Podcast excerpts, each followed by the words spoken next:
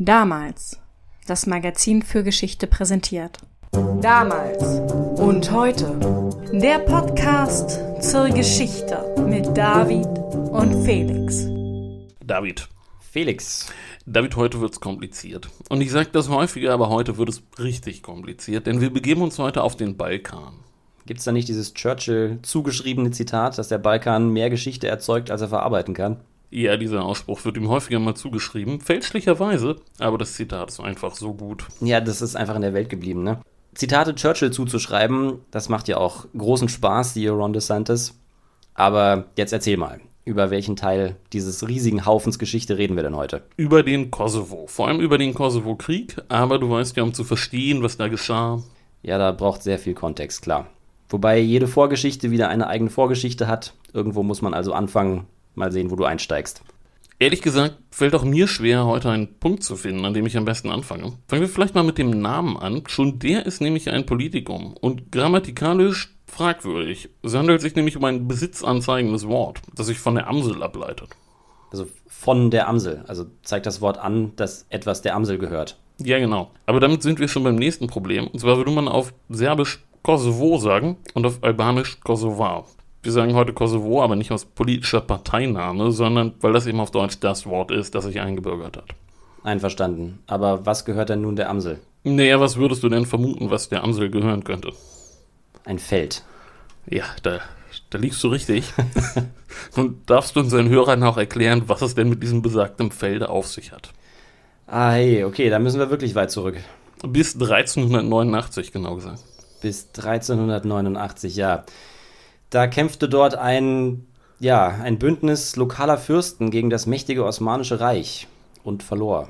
Ja, so in etwa. Also in der Schlacht auf dem Amselfeld kämpfte am 15. Juni 1389 ein Bündnis lokaler Fürsten gegen ein osmanisches Heer, soweit richtig. Militärisch endete die Sache unentschieden. Beide Heerführer, Fürst Lazar Rebeljanovic auf der einen und Sultan Murat I. auf der anderen Seite fielen in der Schlacht. Es war aber in der Tat das letzte Aufbäumen besagter Fürsten und in der Folgezeit mussten sie die Oberherrschaft der Osmanen anerkennen. Die war ziemlich locker. Den osmanischen Beamten war relativ egal, was die lokale Bevölkerung machte, solange sie Steuern bezahlte und keinen größeren Ärger machte. Und erst recht war ihnen egal, was im Kosovo passierte, denn der Kosovo ist ein ziemlich kleiner, ziemlich gebirgiger Landstrich, den hohe Berge von seiner Umwelt trennen.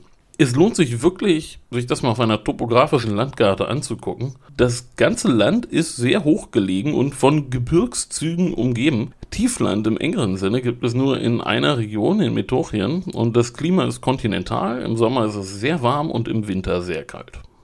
Es sieht dort also genauso aus, wie man sich den Rand eines Imperiums vorstellt. Das ist den Osmanen zu weit weg und zu ungemütlich. Sie sind schon zufrieden, wenn ihr grundsätzlicher Machtanspruch nicht hinterfragt wird. So kann man das sagen. Den Unterworfenen eine Identität oder eine Lebensweise aufzuzwingen, das stand nicht auf der osmanischen Agenda. Das alltägliche Leben der albanischen Bevölkerung regelte nachher über Jahrhunderte ein mündlich tradierter Ehrenkodex, der regelt alles Mögliche. Grundlegend ist dabei aber immer die persönliche und familiäre Ehre. Das hat gute Seiten, wie zum Beispiel eine sehr strikte Vorstellung von Gastfreundschaft, die zum Beispiel in der Zeit des Zweiten Weltkriegs dazu beitrug, dass praktisch alle Juden in der Region den Holocaust überlebten, weil es die Ehre verbot, versteckte Juden an die Nazis zu verraten. Er hat aber auch arg archaisch anmutende Aspekte, wie das Konzept der Blutrache, das heutzutage immer noch gepflegt wird. Ersteres wusste ich nicht, letzteres dürfte allgemein bekannt sein. Nun hast du ja recht, Minderheiten konnten sich im Osmanischen Reich relativ frei entfalten. Das heißt ja aber nicht, dass es dort keine ethnischen Konflikte gegeben hat. Unter der Oberfläche brodelt es ja schon, zum Teil gewaltig sogar. Ja, das ist korrekt. Was wir bisher nur angedeutet haben, ist ja, der Kosovo wird mehrheitlich von Albanern bewohnt, spielt aber historisch auch für die Serben eine wichtige Rolle, vor allem eben wegen dieser besagten Schlacht auf dem Amselfeld. Die später zur Geburtsstunde der serbischen Nation erklärt worden ist und der Kosovo mithin zum Geburtsort, zum heiligen Ort. Ja, du redest fast schon wie Milosevic, David. das ist doch nur Rollenprosa, Felix. Fakt ist, Serben und Albaner unterscheiden sich kulturell relativ stark. Das gilt für die Sprache, aber auch fürs Alphabet zum Beispiel. Ja, die Albaner schreiben mit lateinischen Buchstaben, die Serben kyrillisch. Und für die Religion? Albaner sind Muslime, Serben serbisch-orthodoxe Christen.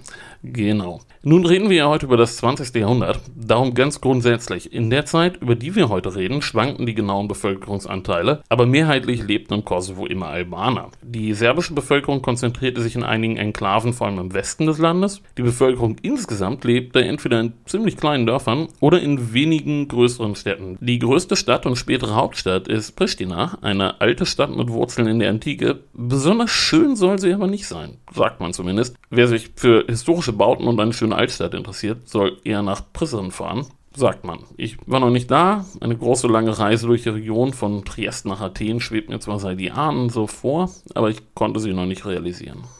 Braucht man auch viel Zeit für. Ich war übrigens auch noch nicht da. Na gut, zurück zum Text. Die Eckpunkte sind jetzt geklärt. Wirklich weit sind wir aber noch nicht gekommen. Wir waren ja eben noch im Osmanischen Reich. Und als das zusammenbrach, wurde es chaotisch. Teile dessen, was nun passierte, haben wir bei anderer Gelegenheit schon mal angesprochen. Erstmal sicherte sich in den Balkankriegen 1912, 1913 das Königreich Serbien den Kosovo und serbische Milizen gingen prompt dazu über, die albanische Bevölkerung zu vertreiben und serbische Familien anzusiedeln. Das hätte damals vielleicht mehr Aufmerksamkeit gefunden, wenn denn nicht der Erste Weltkrieg ausgebrochen wäre. Im Anschluss an den ging denn das Königreich Serbien im Königreich Jugoslawien auf und eine albanische Delegation reiste jetzt nach Paris, um bei den Großmächten darauf zu pochen, dass der Kosovo Albanien zugeschlagen wird, aber das Projekt scheiterte. Die großen Mächte haben damals genug zu tun und der Kosovo verbleibt im neuen Königreich Jugoslawien. Wie hält man es denn da mit den verschiedenen Bevölkerungsgruppen? Also auf dem Papier wurde die albanische Minderheit im neuen Staat nicht diskriminiert. In der Praxis sah es etwas anders aus. Nun war das Königreich aber ja nur ein weiteres relativ kurzes Zwischenspiel in der Geschichte der Region. Nach dem Zweiten Weltkrieg übernahm denn Tito die Macht. Das Problem war nun aber nicht Tito, aber dafür seine Nummer zwei, der Innenminister und spätere Vizepräsident Alexander Rankovic. Rankovic stand in der Kommunistischen Partei Jugoslawiens für den nationalserbischen Flügel und er war aufgeschlossen gegenüber großserbischen Gedanken. Großserbien steht für das Konzept eines Staates, der alle serbischen Siedlungsgebiete umfasst, egal ob der serbische Bevölkerungsanteil in der jeweiligen Region in der Mehr- oder in der Minderheit ist. Analog dazu gab es mit Blick auf den Kosovo auch immer wieder großalbanische Gedanken, die letztlich auch hinter diesem Projekt von 1919 standen. Das von nun an bitte immer ein bisschen mitdenken. Großserbien, Großalbanien wird mitgedacht. Okay. Rankovic wurde 1966 von Tito kaltgestellt. Und auch die politische Struktur Jugoslawiens veränderte sich in dieser Zeit. Der Föderalismus wurde gestärkt und zweimal wurde die Verfassung geändert. Und nun müssen wir ein wenig zur politischen Struktur der Sozialistischen Föderativen Republik Jugoslawien sagen. Die besteht aus mehreren Teilrepubliken. Äh, kriegst du sie zusammen, David? Du stellst Fragen. Ja, okay, ich sag's dir vor. Slowenien, Kroatien, Bosnien und Herzegowina, Serbien, Montenegro und Mazedonien. Ab 1974 kamen dann innerhalb Serbiens noch zwei autonome Provinzen dazu, nämlich Vojvodina und Kosovo. Jede Teilrepublik hatte eine eigene Regierung, eine eigene kommunistische Partei, einen eigenen Staatspräsidenten, einen eigenen Ministerpräsidenten, ein eigenes Parlament und eine eigene Verwaltung. Auf der Bundesebene gab es als Klammer darüber als Partei den Bund der Kommunisten Jugoslawiens und das Staatsoberhaupt war nach dem Tod Titos ein Präsidium, das aus Vertretern der Republiken und der beiden autonomen Provinzen und dazu noch dem Chef des Bundes der Kommunisten bestand. Außerdem gab es einen Bundesexekutivrat, der aus den Ministerpräsidenten und den Bundessekretären bestand, die de facto die Minister waren, und außerdem noch aus weiteren Mitgliedern der Republiken, der Provinzen und der Bundesverwaltung und auch ein Parlament, die Bundesversammlung, die nach einem ähnlich komplizierten Schlüssel zusammengesetzt war, wobei Wichtig zu erwähnen ist, dass alle Teilrepubliken und auch die beiden autonomen Provinzen immer gleich viele Vertreter in den Gremien hatten, egal ob sie relativ groß waren oder etwas kleiner. Das klingt in der Theorie nach einem fein ausbalancierten System, in dem jede Volksgruppe ein Mitspracherecht hat. Als stabil erweisen wird sich dieses System dann ja aber nicht. Kaum ist Tito 1980 gestorben, wird es ja unruhig. Verweis auf das damals Heft über ihn, das vor einem Jahr erschienen ist. Das stimmt.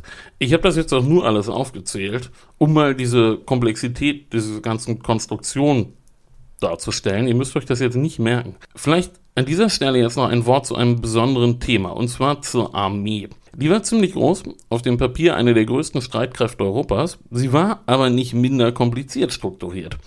Zunächst mal gab es neben der jugoslawischen Volksarmee noch die Territorialverteidigung der Teilrepubliken. die so als so eine Art Bürgermiliz konzipiert waren und von den regionalen Institutionen verwaltet wurden. Außerdem gab es bei den Landstreitkräften sechs Armeen, die etwas ungleich verteilt waren. Eine stand in Serbien und Vojvodina, eine in Südserbien und im Kosovo, eine dritte in Mazedonien, die vierte in Kroatien, die fünfte in Bosnien und eine in Slowenien. Montenegro hatte keine ganze Armee für sich, hier standen nur zwei Armeekorps. Die Marine hat ihr Hauptquartier logischerweise in Kroatien, in Split an der Küste. Die Luftstreitkräfte waren hingegen in drei Korps gegliedert, die jeweils einer Armee zugeordnet waren. Drei von diesen sechs Armeen hatten ein eigenes Luftstreitkorps. Eins war in Serbien, eins in Mazedonien und ein drittes in Kroatien. Ich gehe da jetzt so ausführlich drauf ein, weil es militärisch denn ungefähr doch die Kräfteverhältnisse beim Ausbruch der Jugoslawienkriege widerspiegelt. Nicht im Detail, aber ungefähr. Bemerkt sei hierbei auch, dass die Rüstungsindustrie und Jugoslawien hatte eine sehr große Rüstungsindustrie. Die Rüstungsindustrie war der größte Wirtschaftszweig des Landes überhaupt. Sie hatte ihre wichtigsten Standorte in Bosnien und Herzegowina und in Serbien. Okay, also wenn ich das richtig verstehe, kann jede Teilrepublik auf Streitkräfte zurückgreifen, zumindest in Form der Territorialeinheiten. Die autonomen Provinzen und Montenegro stehen etwas schwächer da und Serbien hat größere Streitkräfte zur Verfügung als die anderen. Das fasst die Lage so in etwa zusammen, ja. Als es 1991 unruhig war, hatten viele Soldaten und Offiziere das Problem, dass sie im Grunde eine doppelte Loyalität hatten, gegenüber dem Gesamtstaat und gegenüber ihrer jeweiligen Volksgruppe. Das machte die Armee damals de facto relativ unbrauchbar als eine einigende Institution für den Gesamtstaat, der ja bald auch schon nicht mehr zu retten war. Und damit müssen wir jetzt in segerhafter Form den Anfang der Jugoslawienkriege skizzieren. Schritt für Schritt kommen wir der Sache also näher. Leg los. Also, ab Ende der 80er wurde es in Jugoslawien zunehmend unruhig. Nationalistische Bewegungen entstanden und irgendwann war klar, das Land ist in dieser Form jedenfalls nicht mehr zu retten. Und prominentester Vertreter der serbischen Nationalisten wurde in dieser Zeit ein gewisser Slobodan Milosevic. Den Namen dürften die meisten schon mal gehört haben. Ganz sicher. Milosevic war eigentlich ein Parteifunktionär aus der zweiten Reihe. Dann aber besuchte er am 24. April 1987 Pristina im Kosovo. Und zwar als Vertreter der serbischen Abteilung der Kommunistischen Partei, zu Gast bei einer Tagung der kosovarischen Abteilung der Kommunistischen Partei. Und während die Funktionäre so tagten, versammelte sich vor dem Gebäude eine Gruppe serbischer Demonstranten. Bald kam es zu einer Schlägerei mit der lokalen Polizei und Milosevic bekam das mit und stellte sich auf die Seite der Demonstranten. Und damit gewann er die Sympathien der serbischen Nationalisten. Und die nutzte er in den nächsten Monaten sehr effektiv, um sich innerhalb der Partei, und ich rede hier von der serbischen kommunistischen Partei, an die Spitze zu katapultieren. An der stand bis dahin Ivan Stambolic als serbischer Präsident. Der war bis dahin so eine Art Mentor für Milosevic gewesen. Aber nun rebelliert sein Schüler. Das ist wie bei den Sith in Star Wars. Jeder Schüler begehrt eines Tages gegen den Meister auf. Muss was mit der dunklen Seite der Macht zu tun haben. Milosevic will jetzt also selbst an die Spitze und nutzt dafür das Potenzial der nationalserbischen Bewegung. Genau. Zum Schlüsselereignis wurde eine Tagung des Zentralkomitees im September 1987. Dabei gelang es Milosevic, dafür zu sorgen, dass mehrere enge Gefolgsleute von Stambolic abgewählt wurden. Vor allem hintertrieb er die von Stambolic befürwortete Wahl von Dragisa Pavlovic zum Leiter des Parteikomitees in Belgrad. Er greift seinen ehemaligen Mentor also nicht direkt an, aber er sorgt dafür, dass dessen Autorität ins Wanken gerät. Genau. Stambolic wurde dadurch politisch isoliert und trat dann auch bald darauf zurück, wie von Milosevic gewünscht. Und der neue starke Mann in Serbien heißt damit Milosevic. Exakt und er inszenierte sich als der Retter Serbiens und feuerte den serbischen Nationalismus an. Und eine besondere Rolle dabei spielte eben diese Schlacht auf dem Amselfeld, über die wir eben gesprochen haben. So organisierte Milosevic zum Beispiel eine Tournee, bei der die Reliquien von Fürst Lazar durch das Land getragen wurden. Und er organisierte Massendemonstrationen serbischer Nationalisten. Und als dann 1989 anbrach, also das Jahr, in dem das 600-jährige Jubiläum der Schlacht anstand, da machte er auch politisch ernst. Das serbische Parlament entwarf jetzt einen Verfassungszusatz, der die Autonomie des Kosovo wieder zurücknehmen sollte. Der Chef der kommunistischen Partei im Kosovo, Asem Vlasi, wurde wegen konterrevolutionären Aktivitäten verhaftet. Die Wissenschaftsakademie im Kosovo wurde dicht gemacht, das Ballett und das Staatstheater, die wichtigste Zeitung und der wichtigste Fernsehsender wurden verboten. Journalisten wurden verhaftet, Behördenmitarbeiter gezwungen, einen Eid auf Serbien zu leisten und wer sich weigerte, wurde entlassen. Quoten für Albaner an der Universität wurden eingeführt und infolgedessen 863 albanische Hochschullehrer entlassen. Und schließlich rollten denn am 26. März März 1989 auch die Panzer und umstellten das Parlament in Pristina. Er macht sich jetzt also daran, den Kosovo Serbien wieder einzuverleiben, während rundherum die Föderation zerbricht. Genau. In der Hinsicht wurde es nun wirklich ernst. Am 28. Juni trat Milosevic auf dem Amselfeld auf und hielt eine berüchtigte Rede. Er sagte, Zitat, sechs Jahrhunderte nach der Schlacht kämpfen wir wieder in Schlachten und Gefechten. Es sind keine bewaffneten Schlachten, aber diese sollten nicht ausgeschlossen werden. Zitat Ende. Rückblickend betrachtet ist das natürlich eine harte Ansage. Wird die Rede denn damals auch so wahrgenommen? Oh ja, auch im europäischen Ausland horchte man nun deutlich auf, aber dann fiel am 9. November die Mauer und die europäischen Länder waren dann erstmal eine ganze Weile damit beschäftigt, das zu verarbeiten und Jugoslawien wurde zu einem weniger wichtigen Thema auf der politischen Agenda. Bis der Krieg ausbricht. Im Grunde noch darüber hinaus. Aber wir bleiben erstmal im Kosovo. Dort kam es im November 89 zu Massenstreiks und im Dezember gründete sich dann eine sehr wichtige Organisation, die Demokratische Liga des Kosovo, die LDK. Und von der werden wir heute noch sehr viel hören, denn sie entwickelte sich in kürzester Zeit zur albanischen Nationalpartei. Anführer war damals ein etwas seltsam wirkender Mann, Ibrahim Rugova, der Chef des Schriftstellerverbandes, ein Literaturwissenschaftler, der Kette rauchte und immer ein bisschen abwesend wirkte. Auch von ihm werden wir heute noch viel hören. Wird er zum Gegenspieler von Milosevic? Ein wenig. Warum nur ein wenig? Nun, Rugova war immer ein ganz anderer Typ als die anderen Figuren, die zu jener Zeit in Jugoslawien nach oben gespült wurden. Er sah die Dinge, wie sie waren. Jugoslawien zerbrach, aber anders als die größeren Teilrepubliken würde es der kleine Kosovo schwer haben, sich in einem drohenden militärischen Konflikt zu behaupten. Also setzte er von Beginn an auf eine Politik des zivilen, gewaltfreien Widerstandes gegen die serbische Regierung. Als Franjo Tuđman, der Anführer der kroatischen Nationalbewegung und dann noch der erste Präsident Kroatiens, anbot, Waffen an die Albaner zu liefern, da winkte Rugova ab. So ein Blödsinn zu versuchen, sich gegen Serbien militärisch zu behaupten. Naja, aus Sicht Tuđmans wäre es ja auch eher ein Ablenkungsmanöver gewesen von der kroatischen Front. Ja, genau. Rugova lehnte das ab. Er rief aber die albanischen Soldaten in den jugoslawischen Streitkräften dazu auf, zu desertieren. Das taten auch viele und viele schlossen sich der kroatischen Armee an, darunter auch ein gewisser Agim Ceku, dessen Namen ich hier schon einmal nenne. Ceku stieg in der kroatischen Armee bis zum Oberst auf uns interessiert er aber vor allem, weil er später Generalstabschef der UCK wurde und auch kosovarischer Ministerpräsident. Aber wir sind ja jetzt noch Anfang der 90er, so weit sind wir noch nicht. Du hast gesagt, der Kosovo wählt in dieser Phase einen anderen Weg als etwa Kroatien, wo jetzt der Krieg offen ausbricht. Aber auch hier strebt zumindest der albanische Bevölkerungsteil, politisch vertreten von der LDK, ja die Unabhängigkeit an, oder? Ja, das stimmt. Bereits im Juli 1990 hatten einige Abgeordnete auf den Stufen des verschlossenen kosovarischen Parlaments symbolisch die Unabhängigkeit erklärt und im Herbst hatten Abgeordnete heimlich sogar eine neue Verfassung ausgearbeitet. Ein echtes Husarenstück gelang dann aber im folgenden Jahr, als die LDK im Untergrund ein Referendum über die Unabhängigkeit organisierte und auch durchführte und dabei unglaubliche 87 Prozent der Wahlberechtigten auch ihre Stimme abgaben und natürlich für die Unabhängigkeit stimmten. Natürlich. In der Folge bildete die LDK dann eine Art Schattenstaat. Zum Präsidenten der Republik wurde Rugova gewählt, Ministerpräsident wurde Buja Bukoshi.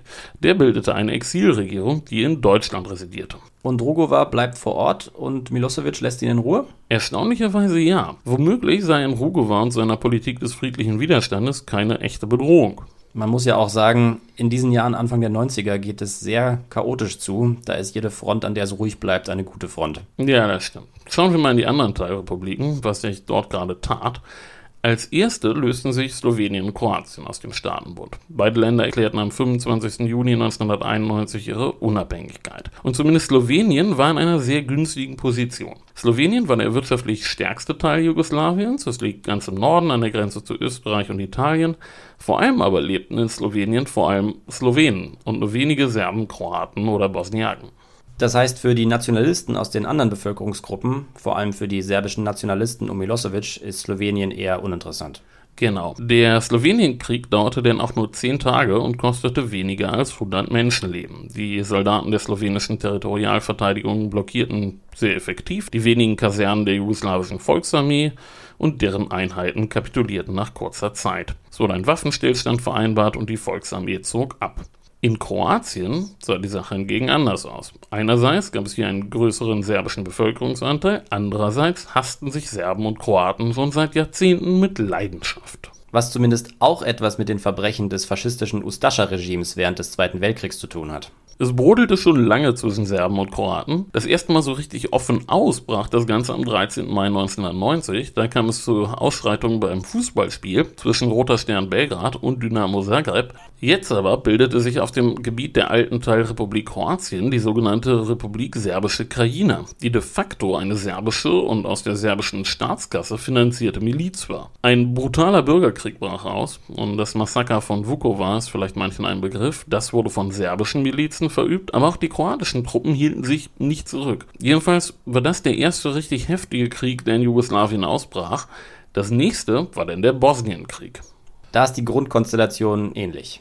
Phasenweise war sie sogar noch etwas komplizierter, denn hier kämpften zeitweise drei Volksgruppen gegeneinander die muslimischen Bosniaken, die serbische Republik Srpska und außerdem noch kroatische Milizen, die mal mit und mal gegen die Bosniaken kämpfen. Der bosnische Krieg war auch mit Sicherheit der brutalste der Jugoslawienkriege und hier dürfte das Massaker von Srebrenica vielen ein Begriff sein, bei dem serbische Milizen muslimische Jungen und Männer ermordeten. Unter den Augen der niederländischen UN-Truppen. Genau. Und damit müssen wir zur Haltung des Auslandes zu Jugoslawien in Frage kommen, denn die wird auch für den Kosovo noch ganz entscheidend werden. Ich habe ja schon angedeutet, in Europa war Anfang der 90er Jahre viel los. Die Mauer war gefallen, Deutschland hatte sich wieder vereinigt, der Vertrag von Maastricht wurde gerade ausgehandelt und aus der EG wurde die EU. West- und Mitteleuropa sind mit sich selbst beschäftigt. So kann man das sagen, ja. Im Herbst 1991 wurde in Kroatien ein Waffenstillstand geschlossen. Anfang 92 schickte die UN denn eine Friedenstruppe nach Kroatien und auch nach Bosnien und Herzegowina. Die UNPRO Deren Mandat war jedoch sehr schwach. Immer wenn es ernst wurde, versagten die Truppen in Srebrenica, bei der Ermordung von Hakija Turaslic und noch bei anderen Gelegenheiten. Das hatte alles auch damit zu tun, dass die meisten Länder auf keinen Fall in die Kriege auf dem Balkan involviert werden wollen. Man vermeidet entsprechend, sich klar zu positionieren. Und wo man sich klar positioniert, tut man es nur mit Worten. Genau. Immerhin berief die EG eine Kommission ein, die Kriterien ausarbeiten sollte, anhand derer man denn bereit wäre, die Unabhängigkeit einzelner Länder anzuerkennen. Das war die Badinter-Kommission nach dem Vorsitzenden Robert Badinter. Und schließlich war Deutschland denn das erste Land, das die Unabhängigkeit zunächst von Slowenien und Kroatien anerkannte. Und am 6. April 1992 erkannten die EG-Staaten denn auch die Unabhängigkeit von Bosnien und Herzegowina an. Und das war genau einen Tag, bevor der Krieg dort so richtig ausbrach. Im August desselben Jahres fand dann in London eine Konferenz statt, an der sich 50 Staatsoberhäupter beteiligten und die sich mit der Jugoslawien-Frage beschäftigen sollte, die aber weitestgehend ergebnislos blieb. Wie verhalten sich denn die USA? Die sind ja zu dieser Zeit die einzig verbliebene Supermacht. Ja, also, in den USA regierte zu der Zeit George Bush Senior. Und auch dessen Administration hatte wenig Interesse, sich da einzumischen.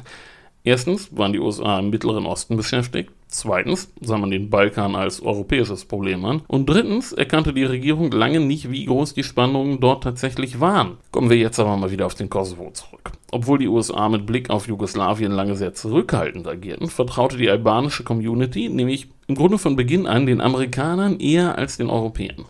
Und das hatte wiederum mehrere Gründe.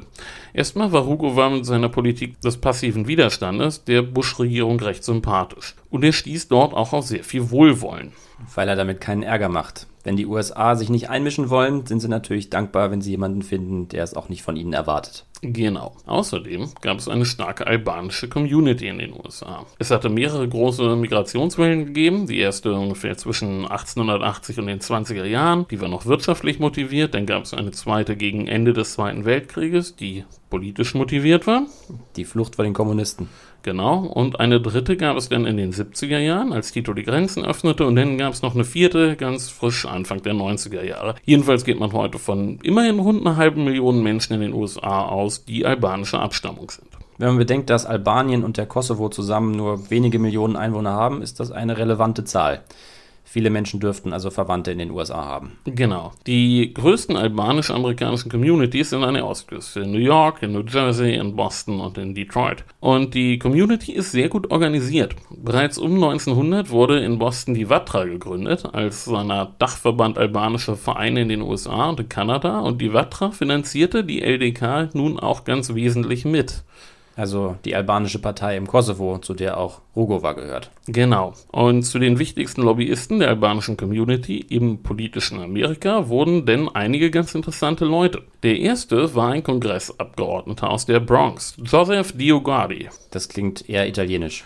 Das stimmt. Und wirklich hielt sich Diogardi selbst lange für italienischstämmig. Seine Familie kam nämlich auch aus Süditalien, aber sein Vater sprach einen etwas seltsamen süditalienischen Dialekt, Abresch. Und das ist der Dialekt der albanischen Minderheit in Süditalien. Ja, wieder was gelernt. Jo, Diogardi wusste das selbst lange nicht. Er lernte erst von einigen Albanern aus seinem Wahlkreis in der Bronx, dass er albanischer Abstammung sein musste. Und nun verlor Diogardi zwar 1989 seinen Sitz im Kongress, aber er half beim Aufbau der AACL, der Albanian American Civic League. Und er half der Gruppe, Kontakte zu Politikern aufzubauen und zu pflegen. Diogardi war nun Republikaner, aber damals konnten Republikaner und Demokraten noch zusammenarbeiten. Und der zweite wichtige Lobbyist war bald ein Demokrat, Tom Lantos. Auch ein sehr interessanter Mann, ein Holocaust-Überlebender ungarischer Abstammung und die beiden wurden nun zu den wichtigsten Aktivisten für die Sache des Kosovo in den USA. Der dritte im Bunde war ein Bauunternehmer, Jim Shima. Und der war wichtig, weil er einen guten Draht zu Bob Dole hatte. Der Name ist heute nicht mehr so bekannt, aber Bob Dole war über Jahrzehnte einer der einflussreichsten Politiker der Republikanischen Partei. Mehrheitsführer im Senat, auch Präsidentschaftskandidat 1996 gegen Bill Clinton. Ein echtes politisches Schwergewicht. Und ein sehr nützlicher Kontakt für die albanische Community, nehme ich an. In der Tat. Und Jim Shima hatte noch weitere gute Kontakte, zum Beispiel zu Jesse Helms. Auch ein altgedienter Senator der Republikaner. Und zu Joe Lieberman.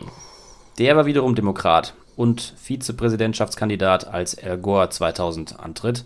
Mit diesen Leuten im Rücken sollte doch einiges möglich gewesen sein. Das waren ja schon Menschen mit Einfluss.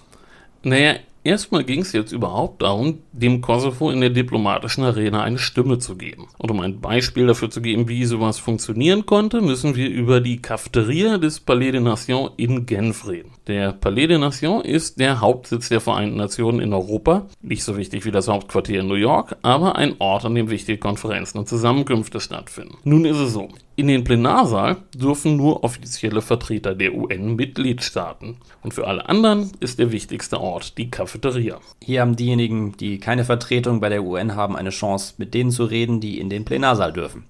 Ein Ort für Lobbyisten und die Vertreter von Gebieten, die gerne unabhängig wären, wie eben damals der Kosovo. Genau. Cheflobbyist der Kosovaren in Genf war Alus Gashi, ein Chirurg und ehemaliger Professor an der Uniklinik in Pristina der aber 1990 entlassen worden war, weil er Albaner ist. Unterstützung bekam er von den Gesandten Albaniens, die immer wieder versuchten, das Thema Kosovo auf die Tagesordnung zu bekommen, und Hilfe kam außerdem von Malaysia, von Pakistan und von Österreich, das sich damals aus Prinzip stark für Minderheitenrechte einsetzte. Ziel war es aber erstmal, das Wort Kosovo in UN-Texte, in UN-Berichte hineinzubekommen, und der Traum der Kosovaren war eine eigene UN-Resolution zum Thema Kosovo. Aber das ging nur mit Unterstützung der USA. Und nun kam Bob Dole ins Spiel. Der arrangierte jetzt ein Treffen von Gashi mit dem amerikanischen Vertreter in Genf, mit Kenneth Blackwell. Der ging sogar noch weiter. Er schickte einen Mitarbeiter in die Cafeteria und ließ Gashi in den Plenarsaal holen, wo er ihn denn mit einer Umarmung begrüßte. Dazu muss man sagen, Blackwell war vor seiner politischen Karriere Footballspieler gewesen, Linebacker, und er sah auch so aus. Deutlich über 1,90 groß, deutlich über 100 Kilo schwer, ein richtiger Brocken von einem Mann. Nicht zu übersehen. Genau. Und allein indem er Gashi begrüßte, erhöhte er dessen Ansehen damals ungemein. Und in der Resolution 1992-S-2-1 fand die Situation im Kosovo denn auch recht ausführlich Beachtung. Da wurden willkürliche Hausdurchsuchungen und Verhaftungen erwähnt und Polizeibrutalität, die willkürliche Entlassung von albanischen Beamten und Lehrern, die Unterdrückung der albanischen Sprache in den Medien und so weiter und so fort. Und all das wurde verurteilt. Und das war damals extrem wichtig. Weil der Kosovo als eigene Entität genannt wurde.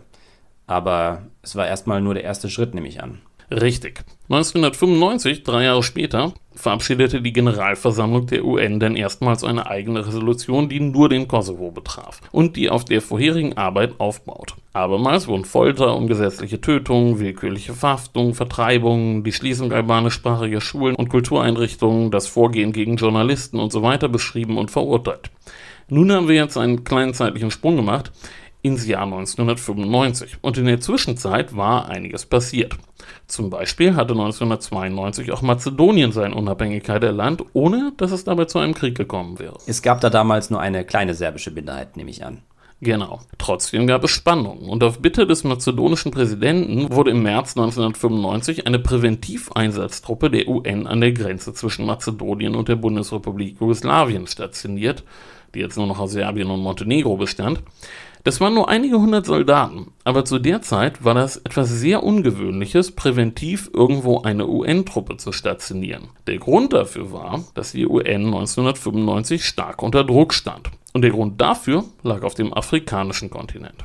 Der Völkermord in Ruanda. Richtig. Die UN und als einzelne Länder, damals vor allem die USA und Frankreich, hatten sich den Vorwurf der Untätigkeit gefallen lassen müssen. Die französischen UN-Truppen hatten zu dem Zeitpunkt sowieso keinen guten Ruf. Das lag auch an dem vorhin schon erwähnten Mord an dem bosnischen Politiker Hakija Turajlic. Zu dessen Schutz waren nämlich französische Soldaten abkommandiert gewesen und sie hatten sich bestenfalls sehr ungeschickt verhalten, als serbische Soldaten seinen Wagen stoppten und ihn erschossen. Man munkelte sogar Schlimmeres, denn Frankreich galt seit jeher als pro-serbisch eingestellt und es sollte noch zu anderen Vorfällen kommen, bei denen französische Soldaten eine schlechte Figur abgaben. Aber dazu kommen wir später noch. Jedenfalls stand die UN jetzt unter Druck. Und dann kam es im Sommer auch noch zum Massaker von Srebrenica. Und nun musste was passieren. Genau. US-Präsident war mittlerweile Bill Clinton. Clinton war kein geborener Außenpolitiker. Er interessierte sich mehr für Innenpolitik, vor allem für Wirtschaftspolitik und kurz nach seinem Amtsantritt war denn auch noch ein Einsatz von US-Soldaten in Somalia böse schiefgelaufen. Für alle, die Black Hawk Down nicht gesehen haben, mehrere amerikanische Helikopter werden über Mogadischu abgeschossen und die Leichen amerikanischer Soldaten anschließend durch die Straßen der Stadt geschleift. Das gibt kein gutes Bild ab und klar, entsprechend vorsichtig agiert Clinton, wenn es um amerikanische Militäreinsätze geht. Richtig. Aber nun wurde vor allem Außenministerin Madeleine Albright zur Fürsprecherin sogenannter robuster humanitärer Intervention. Und nun kam etwas Bewegung in die Sache. Aus dem UN-Sicherheitsrat heraus hatte sich schon 1992 eine Gruppe gebildet, die sich besonders mit Jugoslawien beschäftigen sollte und die aus Vertretern der USA, Großbritannien, Frankreichs, Belgiens und Russlands und später auch Deutschlands und Italiens bestand. Das war die sogenannte Contact Group. Und lange arbeitete diese Contact Group wenig effektiv. Aber jetzt änderte sich was. Und die UN beauftragte jetzt die NATO mit der Durchführung der Operation Deliberate Force, die de facto aus der Durchsetzung einer Flugverbotszone über Bosnien und der Sicherung von schon zuvor bestehenden Schutzzonen für die Zivilbevölkerung bestand. Und gleichzeitig begannen kroatische und bosnische Truppen mit einer Bodenoffensive gegen die serbischen Republiken Krajina und Srpska. Die serbischen Truppen wurden dabei zurückgedrängt und im November 1995 begannen auf einem amerikanischen Luftwaffenstützpunkt in Dayton, Ohio, Verhandlungen, an denen denn alle wichtigen Politiker beteiligt waren. Alija Izetbegovic für Bosnien und Herzegowina, Milosevic für die Bundesrepublik Jugoslawien und Franjo Tutschmann für Kroatien. Für die USA waren Außenminister Warren Christopher und der Staatssekretär für Europa und Sonderbeauftragte für den Balkan Richard Holbrooke vor Ort und Deutschland wurde von Wolfgang Ischinger vertreten, der damals Chef des Planungsstabes und später Leiter der politischen Abteilung im Auswärtigen Amt war. Vielen ist Wolfgang Ischinger auch als Vorsitzender der Münchner Sicherheitskonferenz bekannt. Die Verhandlungen waren sehr mühsam, aber die Amerikaner bauten jetzt massiv Druck auf und spielten Ischinger zufolge mit allen Tricks, die sie im Köcher hatten. Zum Beispiel stellten sie einmal, als alle mal wieder völlig auf Stur schalteten, ihre wichtigsten Leute morgens ihre Koffer an die Tür, sodass es so aussah, als wollten sie abreisen und dann bekamen es Tutschmann und Milosevic dann doch ein bisschen mit der Angst zu tun und zeigten sich wieder etwas kompromissbereiter. Nicht schlecht. Wobei man dazu zumindest Verhandlungspartner braucht, die aufmerksam und clever genug sind, auf solche Entwicklungen zu achten. Das ist ja auch nicht selbstverständlich. Jetzt folgen jedenfalls bald Ergebnisse, ja? Ja, das Dayton-Abkommen hatte wirklich Schwächen, aber es beendete erstmal den Krieg. Milosevic lenkte ein und das musste er jetzt auch, denn seine Armee war geschlagen, das Land war wirtschaftlich erschöpft und die Bevölkerung murrte so langsam gegen seine Politik. Doch es gab auch einen Verlierer bei dem Abkommen. Den Kosovo. Genau. Der Kosovo wurde nicht Teil einer umfangreichen Gesamtlösung. Vor allem für Rugova war das jetzt ein Problem, denn sein Plan des friedlichen Widerstandes war nicht aufgegangen. Slowenien, Kroatien, Bosnien und Herzegowina, selbst Mazedonien, die waren jetzt alle unabhängig. Anders als der Kosovo. Genau. Rugova geriet jetzt unter Druck und es wurden Stimmen laut, die einen radikaleren Weg forderten. Das heißt, den des offenen militärischen Aufstandes. Genau. Anfang des Jahres 1996 kam es dann zu einer Reihe auffällig gut geplanter und koordinierter Anschläge auf Polizeistationen im Kosovo. Und bald machten Gerüchte die Runde, eine neue Untergrundarmee habe dabei die Finger im Spiel. Eine Armee im Stil der ETA oder der IAA. Also Gruppen, die damals noch sehr aktiv waren. Ja, das war noch vor dem Karfreitagsabkommen im Fall der IAA. Die ETA hat sich ja offiziell erst vor ein paar Jahren aufgelöst. Genau, und auf Korsika war damals zum Beispiel die VLNC immer wieder für gewaltsame Aktionen gut. In dem Fall dürfte das die Haltung Frankreichs beeinflusst haben. Wer im eigenen Land mit Separatisten zu tun hat, ist vorsichtig mit seiner Unterstützung für Separatisten im Ausland. Auf jeden Fall, ja. Spanien und Frankreich sahen die Entwicklung auf den Balkan mit Blick auf die separatistischen Bewegungen in ihren eigenen Ländern durchaus mit Sorge, ja. Jedenfalls betritt im Kosovo jetzt die UCK die Bühne. Naja, noch nicht so richtig. Erstmal waren da nur diese Gerüchte. Und es wusste auch niemand so ganz genau, was die Ziele einer möglichen neuen Untergrundarmee waren. Handelt es sich jetzt um eine Gruppe, die den Anschluss an Albanien wollte, die großalbanische Lösung, oder waren es islamistische Terroristen, die da am Werk waren? Die serbischen Sicherheitsdienste befeuerten genau diese Theorie. Sie redeten von Verbindungen der Täter zu den iranischen Revolutionsgarden und zu Al-Qaida. Rugova hingegen tat seinerseits erstmal alle Überlegungen als Hirngespinste serbischer Propaganda ab. Und die Realität sieht wie aus? Wie sieht die Organisation in ihren Anfängen genau aus? Ja, das waren vor allem Leute, die vom Kurs der LDK frustriert waren. Zum Teil waren es selber Mitglieder der LDK, zum Teil auch kosovarische Soldaten, die in der kroatischen Armee gedient hatten. Es tauchten nur noch wirklich ein paar Islamisten aus Nordafrika auf, die mitkämpfen wollten, aber das war wirklich eher eine Handvoll. Während jetzt noch gerätselt wurde, wer diese Angriffe ausführte, versuchte die Clinton-Regierung jetzt aktiv Gespräche zwischen Milosevic und Rugova in Gang zu bringen und eine Schlüsselrolle spielte hierbei die Gemeinschaft von Sant'Egidio. Das ist eine katholische Laiengemeinschaft, die nach ihrem Sitz im ehemaligen Kloster Sant'Egidio in Trastevere in Rom benannt ist. Sie wurde 1968 gegründet und hat sich schwerpunktmäßig der Friedensvermittlung verschrieben betrieben und war damit zum Teil auch erfolgreich, zum Beispiel beim Bürgerkrieg in Mosambik. Da spielte sie eine wichtige Rolle, jedenfalls hatte sie einen guten Ruf und 1996 fing Sant'Egidio an, im Kosovo zu arbeiten. Und zwar versuchte sie als ersten Schritt eine Vereinbarung zu vermitteln, die das Schulsystem und den Zugang zu den Universitäten betraf. Und tatsächlich gelang es auch, ein Abkommen zustande zu bringen, aber letztlich ist Sant'Egidio eine NGO, Sie konnte vermitteln, aber nichts erzwingen und das Abkommen wurde von der jugoslawischen Regierung nie umgesetzt. Und das wiederum dürfte dazu geführt haben, dass sich die Kritiker der Rugova-Regierung einmal mehr bestätigt sehen. Viel Lärm um nichts. Genau. Studenten und Lehrer demonstrierten für die Umsetzung und die serbische Polizei reagierte mit Gewalt und 17 Studenten wurden jetzt wegen terroristischer Aktivitäten verhaftet. Damit lassen sich die Wellen nicht glätten.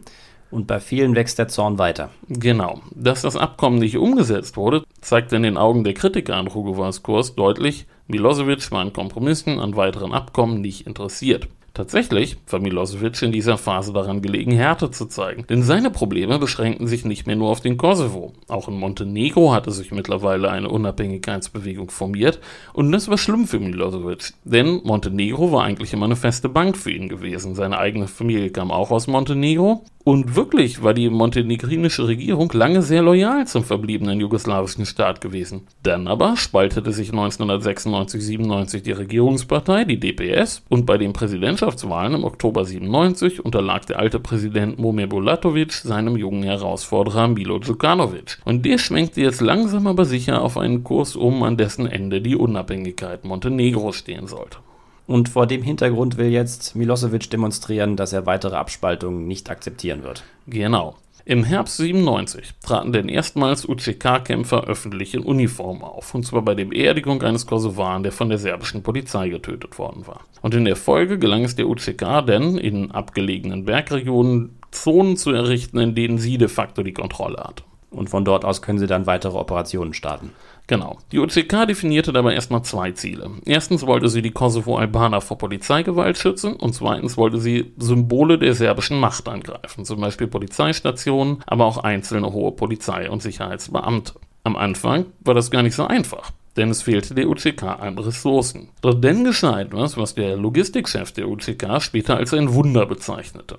Anfang des Jahres 1997 besaß die UCK insgesamt rund 100 Waffen, vor allem einfache Jagdgewehre. Dann aber kam es im Nachbarland Albanien zu einer Finanzkrise und in der Folge zum sogenannten Lotterieaufstand. Und dabei eroberten Demonstranten noch mehrere Depots der albanischen Polizei und der albanischen Armee. Und auf einmal wurden allein rund eine halbe Million Kalaschnikows auf dem Schwarzmarkt angeboten. Besagtem Logistikchef zufolge kostete eine Kalaschnikow zuvor rund 2000 D-Mark auf dem Schwarzmarkt.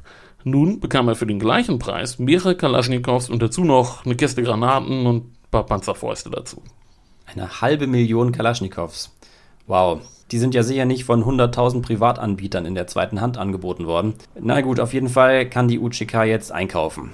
Wobei die Schnäppchen ja auch irgendwie bezahlt werden müssen. Wie oder von wem werden diese Waffenkäufe denn finanziert?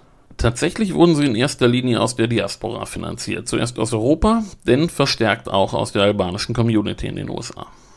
Die amerikanische Regierung lässt das also zu. Die amerikanische Regierung musste zunächst einmal selbst rauskriegen, wer oder was die UCK eigentlich war. Dazu sage ich aber gleich noch mehr. Im Frühjahr 1998 startete Milosevic dann eine groß angelegte militärische Offensive gegen die UCK. Die jugoslawische Armee war dank der Kriege in Kroatien und Bosnien sehr kampferfahren und die UCK hatte ihr auch wenig entgegenzusetzen. Und bald waren innerhalb des Landes mehrere hunderttausend Menschen auf der Flucht vor Kampfhandlungen. Und das rief nun wiederum die USA auf den Plan. Insbesondere Madeleine Albright verschärfte jetzt den Ton. Sie sagte, Zitat, wir werden nicht daneben stehen und dabei zugucken, wie die serbische Führung im Kosovo das macht, was sie in Bosnien nicht mehr machen kann. Zitat Ende. Und Albright schickte jetzt Richard Holbrooke nach Belgrad. Der Name ist vorhin schon gefallen, ne? Genau. Er galt als der Architekt des Dayton-Abkommens und als außergewöhnlich harter Verhandlungspartner. Ein Kollege hat später mal über ihn geschrieben: Nobody delivers a threat like Holbrooke. And I mean that as a compliment. Niemand kann so gut drohen wie er, alles klar. Er soll Milosevic also klar machen, dass die USA nicht tatenlos an der Seitenlinie stehen werden. Genau. Holbrooke reiste im Mai nach Belgrad. Und tatsächlich stimmte Milosevic ganz neuen Verhandlungen mit Rugova zu. Der gilt international also nach wie vor als Sprachrohr der Kosovo-Albaner. Passt das denn zu den realen Verhältnissen? Er hat ja wohl deutlich an Rückhalt verloren. Das hatte er, aber er war der akzeptabelste Verhandlungspartner. Akzeptabler jedenfalls als die UCK, die in den Augen Milosevic Terroristen waren und der auch die Amerikaner nicht trauen. Da hatten die USA noch Klärungsbedarf. Holbrooke hatte deshalb auch noch einen anderen Auftrag.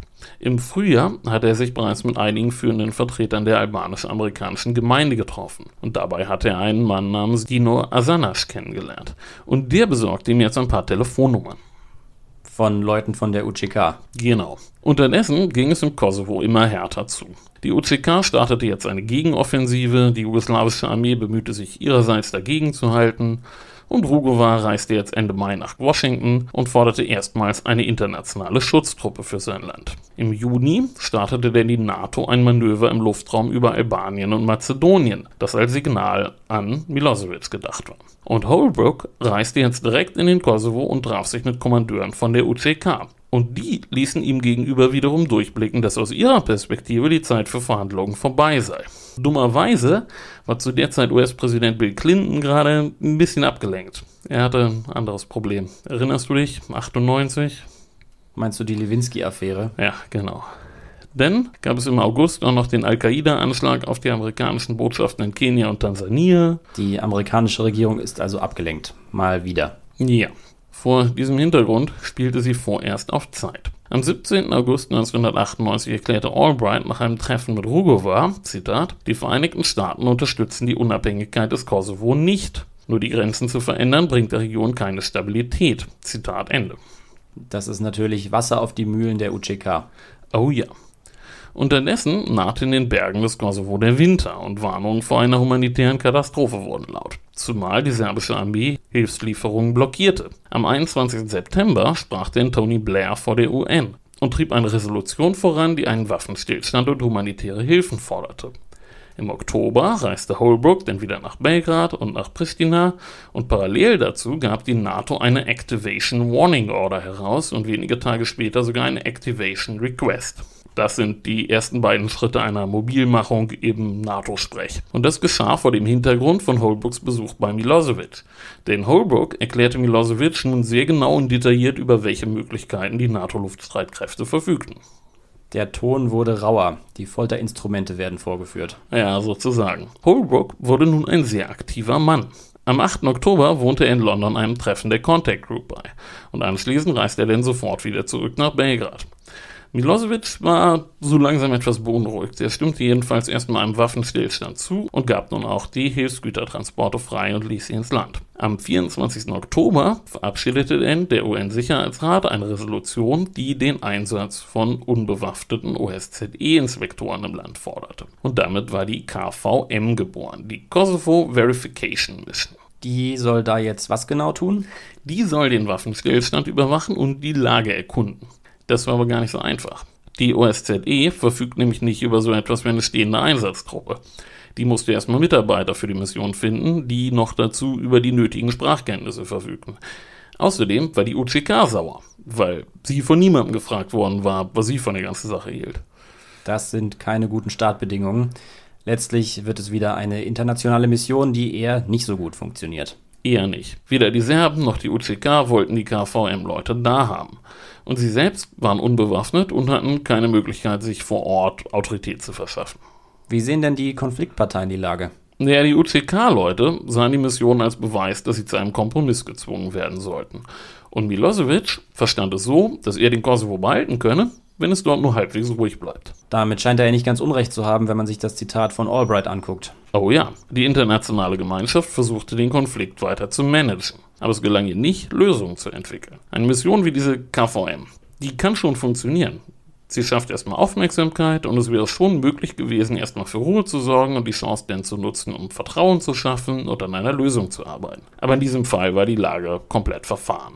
Ich habe ja eben gesagt, dass am 24. Oktober die UN-Resolution verabschiedet wurde, die zur Etablierung der KVM führte.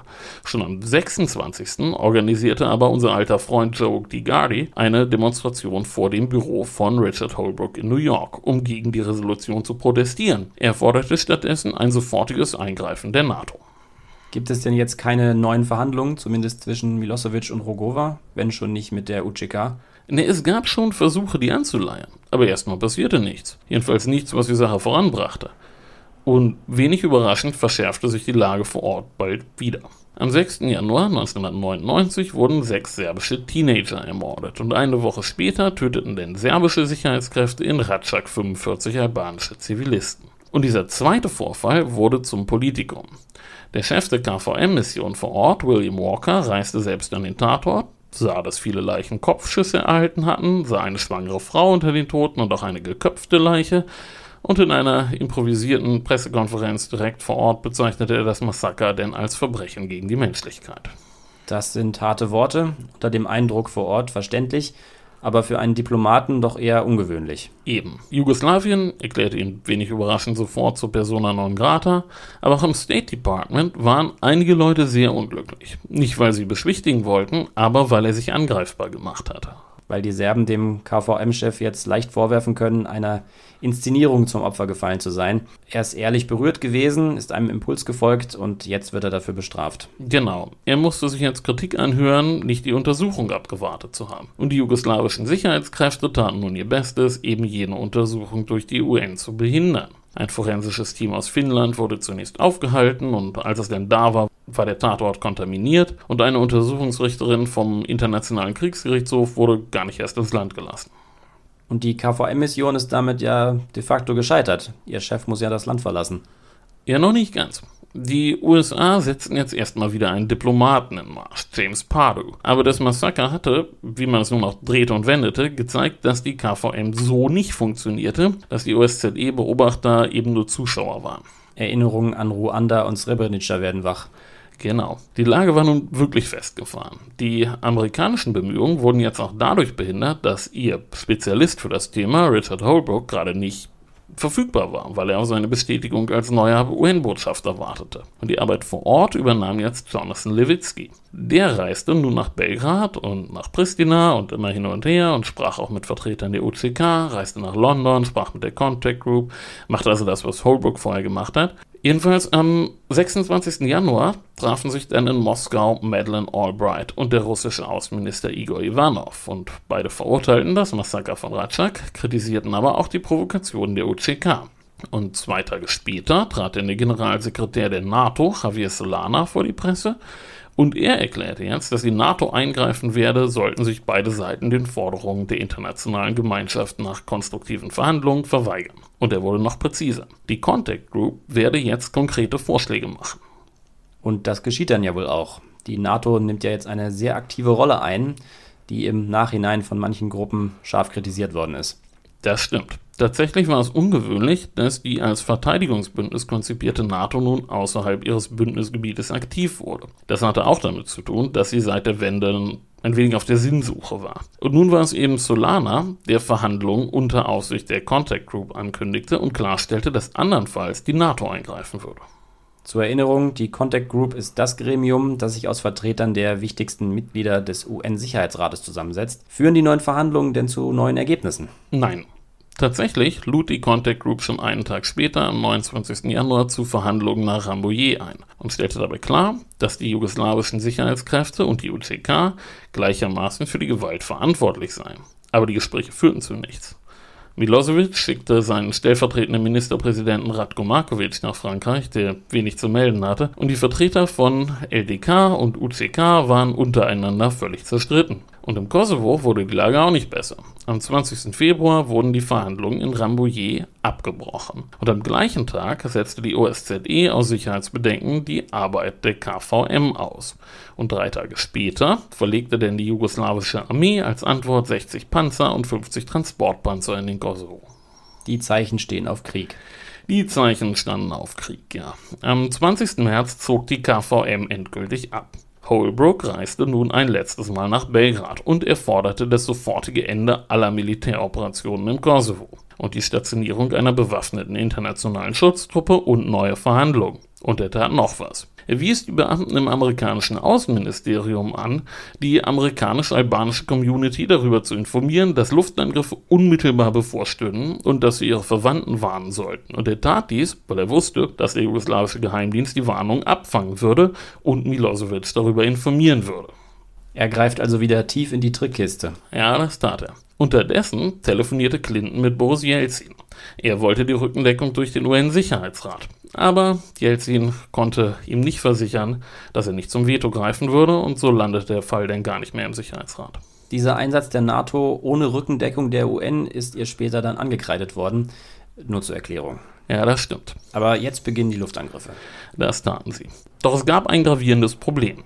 Der Krieg war als reiner Luftkrieg konzipiert. Bodentruppen sollten nicht eingesetzt werden. Die Operation von 1995 über Bosnien galt als Erfolg und als Vorbild und auch der Golfkrieg schien zu bestätigen, dass eine relativ gefahrlose Kriegsführung aus der Luft möglich sei. Aber so einfach war es eben nicht. Im Golfkrieg hat es ein ganz konkretes politisches und militärisches Ziel gegeben, die Iraker aus Kuwait zu vertreiben. Und das war die Art von Projekt, das lag den amerikanischen Streitkräften. Und dann kommen wir zur Powell-Doktrin, benannt nach General Colin Powell. Dem späteren amerikanischen Außenminister. Eben jenem. Die Powell-Doktrin war im Grunde ganz einfach. Sie besagte, dass der Einsatz militärischer Gewalt nur dann gerechtfertigt sei, wenn es ein klares, extrem relevantes politisches Ziel gebe, das ausschließlich mit militärischer Gewalt erreicht werden könne. Wenn dieses definiert sei, müsste der Krieg dann dementsprechend auch mit vollem Einsatz geführt und in kürzester Zeit beendet werden. Paul war ein absoluter Gegner davon, militärische Gewalt nur symbolhaft einzusetzen. Wenn man militärische Gewalt einsetze, müsse man sehr genau wissen, warum man das tue und den Krieg dann schnellstmöglich zu Ende bringen. Das heißt, man muss sehr schnell, sehr hart zuschlagen und dabei ein ganz klares Ziel vor Augen haben. Und im Irak hat man damit Erfolg gehabt. Ja, um das Ziel zu erreichen, gab die amerikanische Luftwaffe Vollgas und attackierte die Iraker auf allen Ebenen gleichzeitig. Auf dem Gefechtsfeld, die Logistik im Hinterland, die Entscheidungszentren und so weiter. Das war die Art von Kriegsführung, für die sie gemacht war, für die sie im Kalten Krieg aufgestellt worden war. Der Krieg auf allen Ebenen. Und auf die Art konnte sie ihre PS auch auf die Straße bringen, ihre Überlegenheit ausspielen und den Krieg relativ schnell wieder beenden.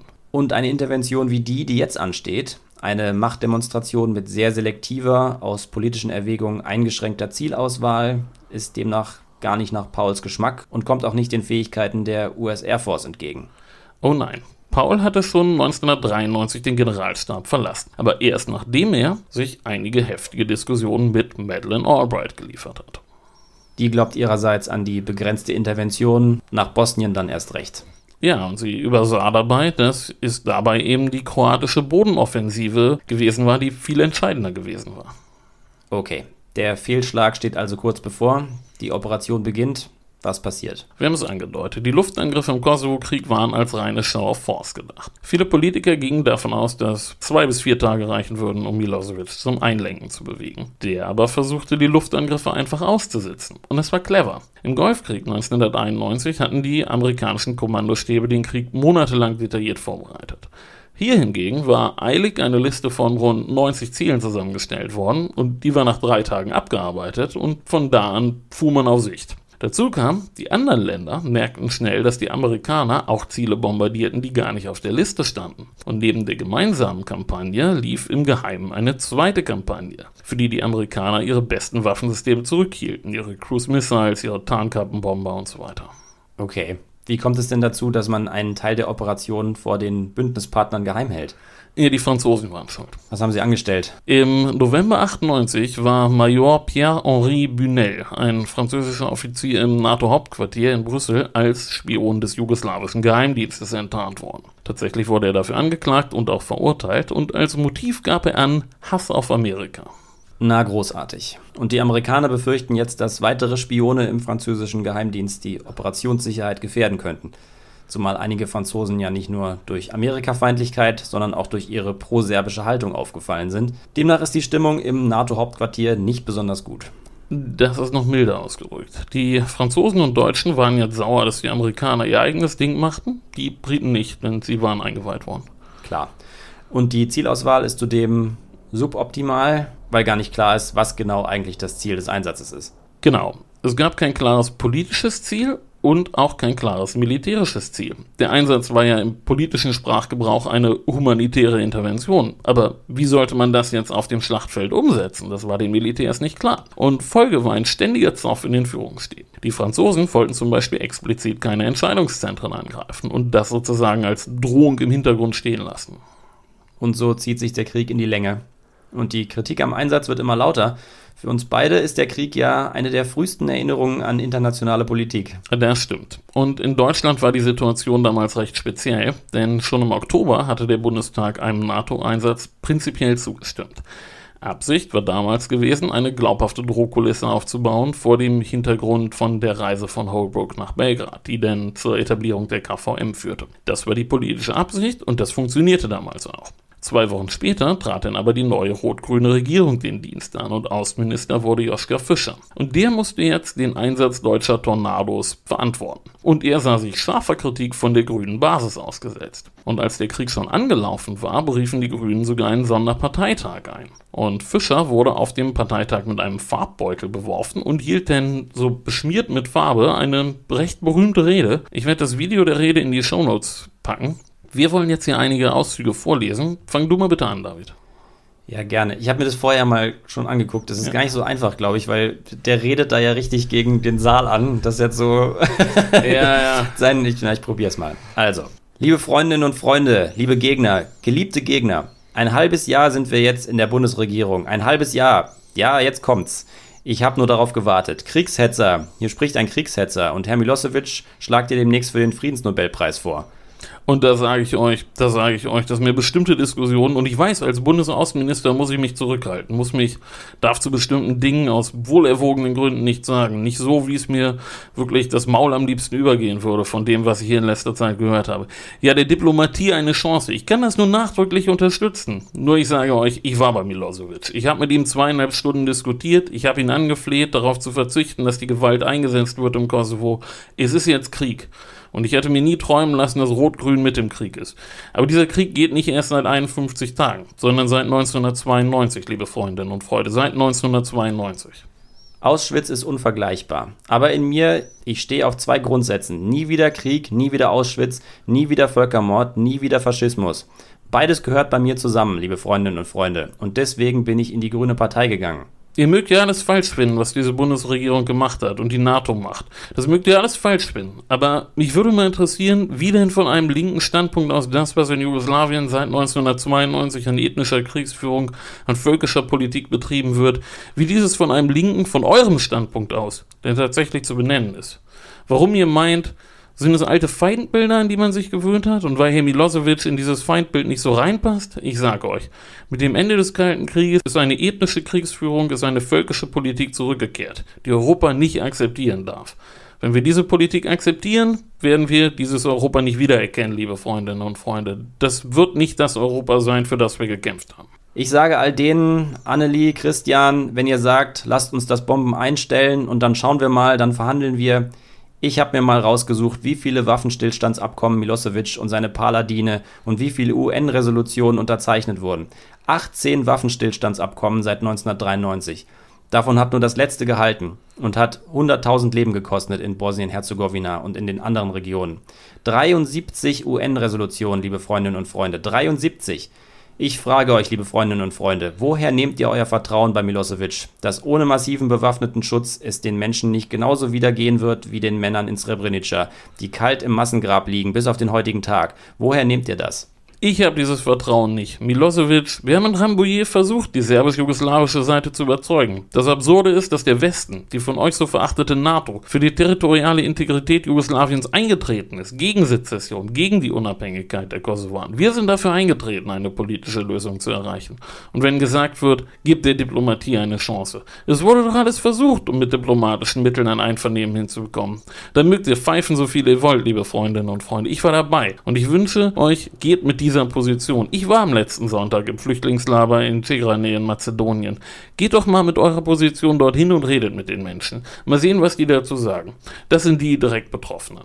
Was nicht sein kann, ist, wir behalten, wir als Partei behalten auf der einen Seite unser gutes friedenspolitisches Interesse, Gewissen und dann gibt es ein paar in der Fraktion und in der Regierung, die sind dafür zuständig dann für die Realitäten. So wird es nicht gehen. Und deswegen, liebe Freundinnen und Freunde, ist heute Klartext angesagt. Ich freue mich ja, wenn gesagt wird von Christian Ströbel und anderen, sie wollen, dass Joschka Fischer Außenminister bleibt. Aber dann müsst ihr die Bedingungen auch dafür schaffen, dass ich erfolgreich Außenminister sein kann. Danke, David. Bitte. Es war eine durchaus beeindruckende Rede und letztlich setzte sich Fischer auch in der Partei mit seinem Standpunkt durch. Das machte die militärische und politische Lage aber nicht einfach. Die Möglichkeiten eines reinen Luftkriegs sind überschätzt worden. Milosevic sitzt die Luftangriffe einfach aus. Genau. Die Luftangriffe dauerten 78 Tage an. Und in dieser Zeit veränderte die NATO auch graduell ihre Strategie. Vermehrt wurden nur noch taktische Ziele im Kosovo angegriffen. Dafür brauchte man aber die Unterstützung der UCK. Die musste die Aufklärung der Ziele am Boden übernehmen. Ob man es wollte oder nicht, die NATO wurde zunehmend zur Luftwaffe der UCK. Als Milosevic dann Anfang Juni schließlich einlenkte, kam das dennoch für viele Leute ziemlich überraschend. Du erklärst uns jetzt, was da passiert ist. Das tue ich. Entscheidend war die Arbeit von drei Vermittlern. Das waren der ehemalige finnische Präsident Marty Ahtisaari, der amerikanische Vizeaußenminister Stroke Talbot und der ehemalige russische Ministerpräsident Viktor Tschernomyrdin. Und besonders der ließ nun seine Kontakte nach Belgrad spielen und versicherte Milosevic glaubhaft, dass Russland nicht von seinem Vetorecht Gebrauch machen werde, sollte der britische Premier Tony Blair im Sicherheitsrat auf eine Bodenoffensive drängen. Und jetzt bekommt es Milosevic doch mit der Angst zu tun. Das tat er. Es wurde jetzt eine direkte Telefonleitung eingerichtet zwischen James Pardew und dem Büro von Milosevic. Außerdem begannen Verhandlungen zwischen dem NATO-Oberkommandeur Wesley Clark und den serbischen Kommandeuren am Boden. Es wurde eine militärtechnische Vereinbarung getroffen, wie der Abzug der jugoslawischen Armee und der Einmarsch einer internationalen Friedenstruppe ablaufen sollte. Und auf dieser Basis verabschiedete der Sicherheitsrat am 10. Juni die Resolution 1244, die den vorläufigen Status des Kosovo festlegte. Am 12. Juni rückten dann die ersten KFOR-Truppen im Kosovo ein ein. Dabei kam es aber nochmal zu einer brenzligen Situation. Und zwar wollten in letzter Sekunde auch die russischen Streitkräfte ihre Beteiligung an der KFOR-Mission erzwingen. 200 russische Fallschirmjäger von der S-4 in Bosnien und Herzegowina rückten daher nachts ein und besetzten den Flughafen Pristina, den einzigen Flughafen im Land. Als die ersten NATO-Truppen dort ankamen, waren sie einigermaßen überrascht. Der britische Kommandant vor Ort fragte dann bei General Wesley Clark nach, was er jetzt tun sollte. Clark war wütend und befahl ihm, die Russen zu überwältigen, to overpower them. Der Der britische Captain fragte aber lieber nochmal bei seinem direkten Vorgesetzten nach und der antwortete nur knapp, dass er nicht dafür verantwortlich sein wollte, wenn jetzt der dritte Weltkrieg ausbricht, also beließ es der Offizier dabei. Und da diese beiden Offiziere damit eine direkte Konfrontation zwischen der NATO und den russischen Streitkräften verhinderten, seien ihre Namen hier genannt. Es handelte sich um den britischen General Michael Jackson und den Panzerkommandanten Captain James Blunt. Das ist echt so genial. Du hast es mir ja vorher schon verraten. Ähm, herrlich wäre es ja schon, wenn die beiden wie Popstars heißen würden, aber der Knaller ist, dass einer von beiden nicht nur so heißt. Ja, so ist es. Der General heißt wirklich wie ein Popstar. Er heißt Michael Jackson. Der Panzerkommandant, Captain James Blunt, heißt auch wirklich so, aber er heißt nicht wie der Popstar, er ist der Popstar. Wirklich eingefleischte Fans wissen das vielleicht schon. Für alle anderen, der Mann, der You're Beautiful singt, war vorher bei der Army und hätte fast eine möglicherweise folgenreiche Schlacht begonnen. Ja, ganz genau. James Blunt verließ 2002 die Armee, strich das O in seinem Nachnamen und wurde Popstar. Aber seine Familie ist wirklich uraltes Militär, schon seit Jahrhunderten. Und seine Frau stammt auch aus einer alten Armeefamilie. Sie ist eine Nachfahrin von Arthur Wellesley. Dem Duke von Wellington. Naja, vielleicht reden wir hier auch mal irgendwann über die Schlacht von Waterloo und über James Blunts Vorfahren. Ja, das mag schon sein. Jedenfalls sorgte die NATO jetzt dafür, dass die russische Luftwaffe keine Überflugerlaubnis in den Nachbarländern bekam. Die Fallschirmjäger waren damit zu ihrer Versorgung auf die NATO angewiesen und die, und die Beziehungen gestalteten sich bald etwas freundlicher. Allerdings auch nicht allzu lange, denn im August 1999 ernannte Boris Jelzin einen neuen Ministerpräsidenten. Wladimir Putin. Exakt. Aber wir schauen jetzt nochmal auf den Kosovo. Dort übernahm jetzt die UNMIK, die United Nations Interim Administration Mission. Deren Ziel war zuallererst eine sichere Umgebung zu schaffen und den zahllosen Displaced Persons die Rückkehr zu ermöglichen. Dazu sollten sie eine Übergangsverwaltung einrichten und humanitäre Hilfe ins Land bringen. Und für die Sicherheit würde die KFOR sorgen. Genau. Aber eine langfristige politische Lösung wurde erstmal nicht angestrebt. Die blieb schwierig. Ein erster Schritt hin zu einer friedlichen Lösung war die Demilitarisierung des Kosovo. Das hieß aber nicht nur, dass die jugoslawische Armee das Land verlassen muss. Auch die UCK muss ihre Waffen abgeben, was den Kämpfern missfallen haben dürfte. Oh ja. Agim Ceko, den wir vorhin schon mal genannt haben und der das war, was einem Oberkommandierenden am nächsten kam, der schäumte vor Wut, als der KFOR-Chef, der uns jetzt schon bekannte Michael Jackson, ihm klarmachte, was von ihm erwartet wurde. Seine Soldaten hatten die Arbeit am Boden gemacht und den NATO-Flugzeugen ihre Zielkoordinaten geliefert und so dankte man es ihnen. Das war jedenfalls seine Haltung jetzt. Aber ich nehme an, er hatte keine Wahl. Die hatte er nicht, nein. Die UCK wurde jetzt zur KPC, die eher so Art technisches Hilfswerk sein sollte. Nun ist die Frage, wie ging es nun weiter? Erstmal galt es, den Status quo festzustellen, die Kriegsschäden zu begutachten und nun andersrum die Serben im Kosovo vor Vergeltungsaktionen der Albaner zu schützen. Ein Problem war aber, dass es keine klare politische Führung gab.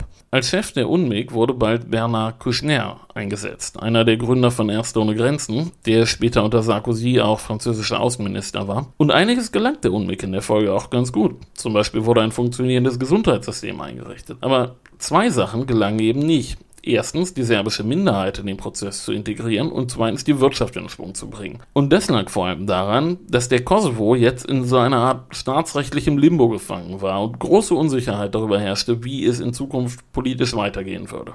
Klar, vor diesem Hintergrund sind Leute, die unter normalen Umständen vielleicht bereit wären, Unternehmen aufzubauen und zu investieren, sehr zurückhaltend. Wer nicht weiß, wie es weitergeht, ist vorsichtig, wenn es um langfristige Investitionen geht. Und ich schätze, der langsame Wiederaufbau führt bald zu Unzufriedenheit. Die Arbeitslosigkeit bleibt hoch und so weiter. Na klar. Ein weiteres Problem war, dass die UNMIG mitunter sehr schwerfällig agierte. Das liegt ein wenig in der Natur solcher Apparate. Unter diesem Mantel der UNMIG arbeiteten diverse unterschiedliche Organisationen und deren Kooperation war mühsam teilweise. Das Hauptproblem aus Sicht der Kosovaren war aber, dass die UN sich weiter scheute, als Ziel der Mission klar die Unabhängigkeit des Landes zu benennen. Trotzdem fanden erstmal Wahlen statt, erstmal Kommunalwahlen, die die LDK klar gewann, und schließlich auch Wahlen für ein Parlament im Kosovo. Auch wenn immer noch nicht klar ist, was der Kosovo nun eigentlich im staatsrechtlichen Sinne sein soll. Genau. Wieder siegte die LDK. Hugova wurde Präsident. Inzwischen hatte sich aber die internationale Lage wieder dramatisch verändert. Und kannst du dir denken, warum? In welchem Jahr sind wir jetzt? 2002. Ach so, na klar. 11. September ist gerade gewesen. Der Kosovo ist auf der internationalen Agenda entsprechend wieder weiter nach unten gerutscht. Vor allem die USA haben andere Dinge im Kopf. Oh ja. Auf der anderen Seite war inzwischen auch Milosevic politisch erledigt. Dennoch war das Hauptproblem, dass sich die Bush-Administration nicht für den Balkan interessierte.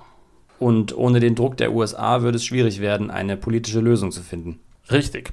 Der Irakkrieg sorgte denn zusätzlich für Spannungen zwischen den USA und einigen europäischen Ländern. Und im Kosovo wuchs jetzt der Frust und auch die Spannungen wuchsen wieder. Es gelang wirklich zu keinem Zeitpunkt, die Serben im Kosovo in den Prozess zu integrieren, wenn man denn überhaupt von einem Prozess reden konnte. Und am schlimmsten war die Lage in Mitrovica. Mitrovica liegt im Norden des Kosovo und war durch den Fluss, der durch die Stadt fließt, ethnisch geteilt. Im Norden lebten die Serben, im Süden lebten die Albaner. Und für die Sicherheit in dem Sektor des Kosovo waren aus ausgerechnet die Franzosen zuständig. Ach hey, die sind ja vorher schon nicht sehr beliebt gewesen. Genau. Mitte März eskalierte die Situation in Mitrovica. Es hatte zuvor verschiedene Vorfälle gegeben, jetzt kam es zu schweren Ausschreitungen und den KFOR-Verbänden gelang es zunächst nicht, die Lage in den Griff zu bekommen. Laut UN gab es 31 Tote und über 1000 Verletzte. Fast 4000 Gebäude wurden zerstört, darunter mehr als 30 serbische orthodoxe Kirchen.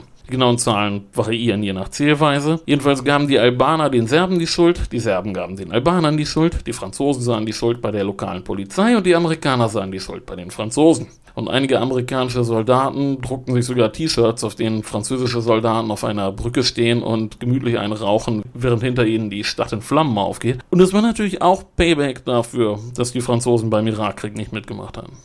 Franzosen und Amerikaner liegen sich ziemlich häufig in den Haaren.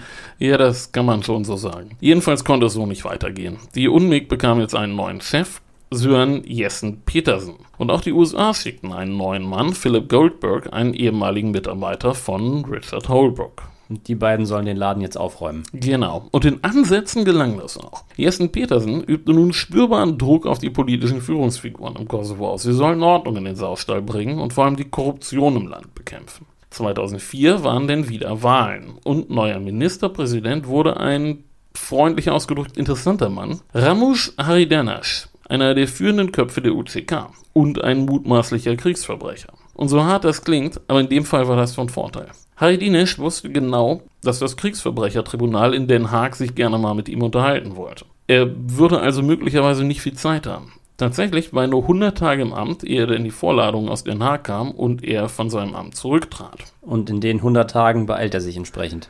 Jo, das mit den Kriegsverbrechen schwebt bis heute über ihm. Er wurde 2008 freigesprochen, 2012 dann auch in zweiter Instanz und dann wurde er 2017 wieder Ministerpräsident, aber 2019 dann wieder vorgeladen, wenn auch diesmal nicht direkt angeklagt, glaube ich. Wie auch immer, er wusste, er hat nicht viel Zeit und die Zeit, die er hatte, wollte er nutzen, um der Welt zu zeigen, dass der Kosovo sich selbst regieren kann, dass das Land ohne Hilfe von außen funktionieren könne. Seine Minister mussten jetzt also alle paar Tage bei ihm aufkreuzen und über ihre Fortschritte berichten. Und als er nach 100 Tagen geht, ist erstmal wieder die Luft raus und die internationalen Hilfskräfte im Land müssen sich wieder mehr gedulden. Genau. Denn starb Anfang 2006 auch noch Hugo war der Kettenraucher an Lungenkrebs. Kurz zuvor, im Herbst 2005, hatten aus Perspektive der Kosovo-Albaner endlich Verhandlungen über die Zukunft des Kosovo begonnen. Immerhin über sechs Jahre nach Kriegsende. Der UN-Generalsekretär Kofi Annan beauftragte jetzt einen norwegischen Balkanexperten, Kai Eide, damit einen Bericht zu erstellen. Der wurde im Oktober 2005 im UN-Sicherheitsrat präsentiert und das Urteil war gemischt. Eide erkannte Erfolge im Aufbau einer funktionierenden Verwaltung, im Bildungs- und im Gesundheitswesen, aber auch Probleme im Justizwesen, anhaltende ethnische Spannungen und zu geringe Bemühungen im Versöhnungsprozess. Andererseits stellt er auch klar, dass es keinen perfekten Zeitpunkt gebe, um Gespräche über den künftigen Status des Kosovo zu beginnen. Man dürfe nicht erwarten, dass alle Standards perfekt erfüllt würden. Setzt sich diese Sichtweise denn durch? Ja, Sondergesandter für die Verhandlungen über den Status des Kosovo wurde jetzt unser finnischer Ministerpräsident von vorhin, Marti Atisari. Und für ihn war schnell klar, die einzige mögliche Lösung ist die Unabhängigkeit des Kosovo. Nur so könne der Kosovo die Kredite von der Weltbank erhalten, die er dringend braucht, um die Wirtschaft in Schwung zu bringen. Und die Bush-Regierung stimmte ihm jetzt auch zu und setzte zwei Diplomaten in Marsch, Nicholas Burns, den Leiter der Politikabteilung im Außenministerium und Frank Weisner. Und dieser Weisner ist aus deutscher Perspektive ganz interessant, weil sein Vater, der auch Frank Weisner hieß, nach dem Krieg der Liaison-Offizier zwischen dem OSS und der Organisation Gehlen war. Also zwischen den Vorläufern von CIA und BND. Aber über Spionage in Deutschland reden wir in Kürze in einer anderen gesonderten Folge. Jedenfalls berief Atisari nun ein Treffen der Contact Group ein und er erklärte, wie er die Sache sah. In seinen Augen war es vor allem wichtig, eine Lösung zu finden, die auch für Serbien und für Russland okay war. Tatsächlich traten jetzt aber erstmal Frankreich und Deutschland auf die Bremse, und zwar vor allem, weil sie auf die Amerikaner sauer waren wegen dem Irakkrieg. Gute Güte. Ja. Sehe ich auch so. Jedenfalls reiste unser Finne jetzt kreuz und quer durch Europa, nach Belgrad, nach Pristina, in die Nachbarländer, nach Brüssel und so weiter. Und dann kam wieder mal ein Querschläger. Im Mai 2006 kündigte nämlich Montenegro ein Referendum über die Unabhängigkeit an. Und Jugoslawien zerfällt weiter. Ja, Atisari arbeitete wirklich fieberhaft an einer Lösung. Innenpolitisch ging es vor allem darum, die Rechte der serbischen Minderheit im Kosovo festzuschreiben. Außenpolitisch war hingegen entscheidend, dass er Serbien und den Kosovo überzeugend darlegte, dass sich durch eine Einigung der Weg in Richtung EU-Beitritt öffnen würde. Das ist also die Möhre am Ende des Fadens, die Aussicht auf Wirtschaftswachstum durch den EU-Beitritt. Genau. Das Problem war, dass die Regierenden sowohl in Serbien als auch im Kosovo den Eindruck hatten, aus innenpolitischen Erwägungen heraus eine möglichst harte Haltung an den Tag legen zu müssen, zumal in Serbien eine Wahl anstand und Serbien eben dieses Problem mit Montenegro hat. Jedenfalls gelang es Atisari nicht, eine Einigung zwischen den Ländern zu erzielen. Schließlich gab er Anfang 2007 bei der UN seine Empfehlung ab, die da hieß, die Unabhängigkeit des Kosovo unter gewissen Auflagen. Aber Russland stellt im Sicherheitsrat klar, dass es nicht zustimmen werde. Letztlich bleibt also nur eine einseitige Unabhängigkeitserklärung. So ist es. Es ging jetzt nur noch darum, die Anerkennung der Unabhängigkeit vorzubereiten. Und das war wiederum gar nicht so einfach. Die USA, Großbritannien, Frankreich mit dem neuen Außenminister Kouchner, die waren klar dafür. Deutschland zögerte eine Weile noch. Italien, Griechenland, Spanien, Zypern und Rumänien waren eher dagegen. Also die Länder, in denen es starke separatistische Bewegungen gibt oder gab. Genau. Am 17. Februar 2008 erklärte der Kosovo schließlich seine Unabhängigkeit. Und am nächsten Tag erkannten die USA und Costa Rica die Unabhängigkeit als erste Länder an. Und es folgten dann Frankreich, Großbritannien, Albanien, die Türkei, Deutschland, Norwegen, die baltischen Staaten, Ungarn, Dänemark, Italien, Kirgisistan und Polen in einer genau abgestimmten Choreografie. Serbien protestierte. Putin erklärte die Erklärung für, Zitat, unmoralisch und illegal. Und tatsächlich landete der Fall kurz darauf auch vor dem Internationalen Gerichtshof. Der kam aber zu dem Schluss, dass kein internationales Recht gebrochen wurde, da Unabhängigkeitserklärungen, auch wenn sie einseitig sind, nicht an sich illegal sind. Und damit sind wir beim Status quo angekommen. Viele Länder erkennen den Kosovo als souveränen Staat an, viele andere aber auch nicht. Genau so sieht's aus. Und in der EU ist keines der beiden Länder, weder der Kosovo noch Serbien. Ja, das ist auch richtig. Und das liegt ganz wesentlich an den weiterhin nicht geklärten Beziehungen zwischen den beiden Ländern, auch wenn es zuletzt einige ganz zarte Fortschritte in die Richtung gab, aber wir sollten nicht zu früh hoffen.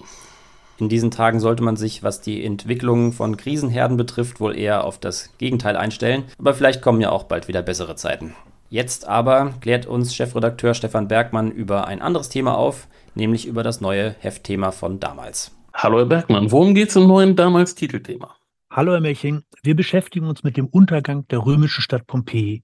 Beim großen Vesuv-Ausbruch des Jahres 79 wurde die Stadt am Golf von Neapel ebenso wie das benachbarte Herculaneum unter einer dicken Schicht aus Asche und Lava begraben. Tausende Menschen kamen dabei ums Leben. Das war ja eines der ganz großen Dramen der römischen Geschichte. Worum geht es im Heft im Einzelnen? Zum Auftakt schildern wir natürlich den Verlauf der Katastrophe, die sich über viele Stunden hinzog. Unser Autor Michael Sommer, einer der Experten für römische Geschichte, die im Heft zu Wort kommen, hat dafür ein Experiment gewagt. Er erzählt anhand der fiktiven Figur eines römischen Reporters quasi live davon und baut dabei natürlich den neuesten Stand der Forschung rund um den Ausbruch, den Verlauf der Katastrophe und die Folgen in diese Reportage ein. Und er lässt beispielhaft Augenzeugen zu Wort kommen. Ein Schiffskommandanten, ein Prätorianer und einen Weinhändler. Sehr plastisch, sehr lebendig. Das klingt spannend. Wie geht's weiter? Zwei Artikel beschäftigen sich mit der Stadt selbst und ihren Bewohnern. Wer also waren die Pompeianer? Das kann man recht gut aus den vielen aufwendigen Grabmälern herauslesen, die vom Leben der dort Begrabenen künden. Man kann auch anhand von zahlreichen Graffitis rekonstruieren, wie und über was die Bewohner miteinander sprachen. Diese Art der öffentlichen Kommunikation war in Pompeji sehr verbreitet. Beim Stadtspaziergang nehmen wir dann beispielhaft mehrere Gebäude genau unter die Lupe und skizzieren die Entwicklung der Stadt bis zu ihrem plötzlichen Untergang. Außerdem zeichnen wir die Geschichte der Wiederentdeckung Pompejis nach, die bereits im 18. Jahrhundert begann. So war zum Beispiel Goethe, wie kann es anders sein, auf seiner Italienreise bereits dort. Abschließend erklären wir, welch unschätzbaren Wert die Ausgrabungen am Fuß des Vesuv und die Erkenntnisse der Forscher für die Geschichtswissenschaft hatten und immer noch haben, denn es wird ja weiterhin gegraben. Was fasziniert Sie denn persönlich an der Geschichte Pompeis? Es ist die Vorstellung, wie innerhalb von rund anderthalb Tagen diese lebendige und auch wohlhabende Stadt mitten im Alltag erstarrt ist. Das Ganze ist wie eine Zeitreise in die Antike. Dieser Eindruck wird bestärkt durch die Gipsabgüsse von Menschen, die damals starben. Als Lava und Asche die Stadt einhüllten, blieben dort, wo Leichen lagen und irgendwann verwesten, Hohlräume erhalten. Diese Hohlräume wurden bei Ausgrabungen im 19. Jahrhundert mit Gips ausgegossen. Nach dem Abtragen der Lavahülle kamen Gipsfiguren zum Vorschein, die sozusagen Kopien der Toten sind, festgehalten in dem Moment, in dem sie der Tote eilte, sei es auf der Flucht oder beim Versuch, irgendwo Schutz zu finden. So bekommt man ein Gefühl für die Dramatik der Ereignisse. Geht es Ihnen eigentlich auch so? Sie waren doch schon in Pompeji. Ja, genau. Ich war zweimal in Pompeji und bin dann da mit dem Reklamheft über die Graffiti der Stadt durch die Stadt gezogen auf der meist vergeblichen Suche nach einzelnen Graffiti. Und ich war auch einmal in Herculaneum, das ja wesentlich kleiner ist, aber sehr beeindruckend aufgrund seines guten Erhaltungszustandes, der noch besser ist als in Pompeji. Ich weiß eins, sobald ich die Gelegenheit bekomme, will ich mir Pompeji persönlich anschauen. Unser Heft ist der Anfang, ein guter Einstieg in die Geschichte der Stadt. Wie ich feststelle, macht es Appetit auf mehr. Ja, im neuen Heft geht es also um Pompeji. Wir begeben uns in die Campagna, die David immer wieder gerne in seinen Romfolgen erwähnt. Genau, wir haben uns da jetzt schon öfter aufgehalten. Von uns gibt es nächstes Mal noch eine Folge zur Antike und dann erstmal eine ganze Weile gar nicht, aber dafür versorgt euch das damals Heft mit Pompeji. Das wird bestimmt ein tolles Heft. Ähm, ihr könnt es am Kiosk erwerben und ihr könnt natürlich auch damals Plus abonnieren. Uns könnt ihr auf jeden Fall überall da abonnieren, wo ihr uns hört. Ihr könnt uns folgen auf Facebook, Twitter, Instagram und ihr könnt uns an der einen oder anderen Stelle auch Sterne geben. Da würden wir uns sehr drüber freuen.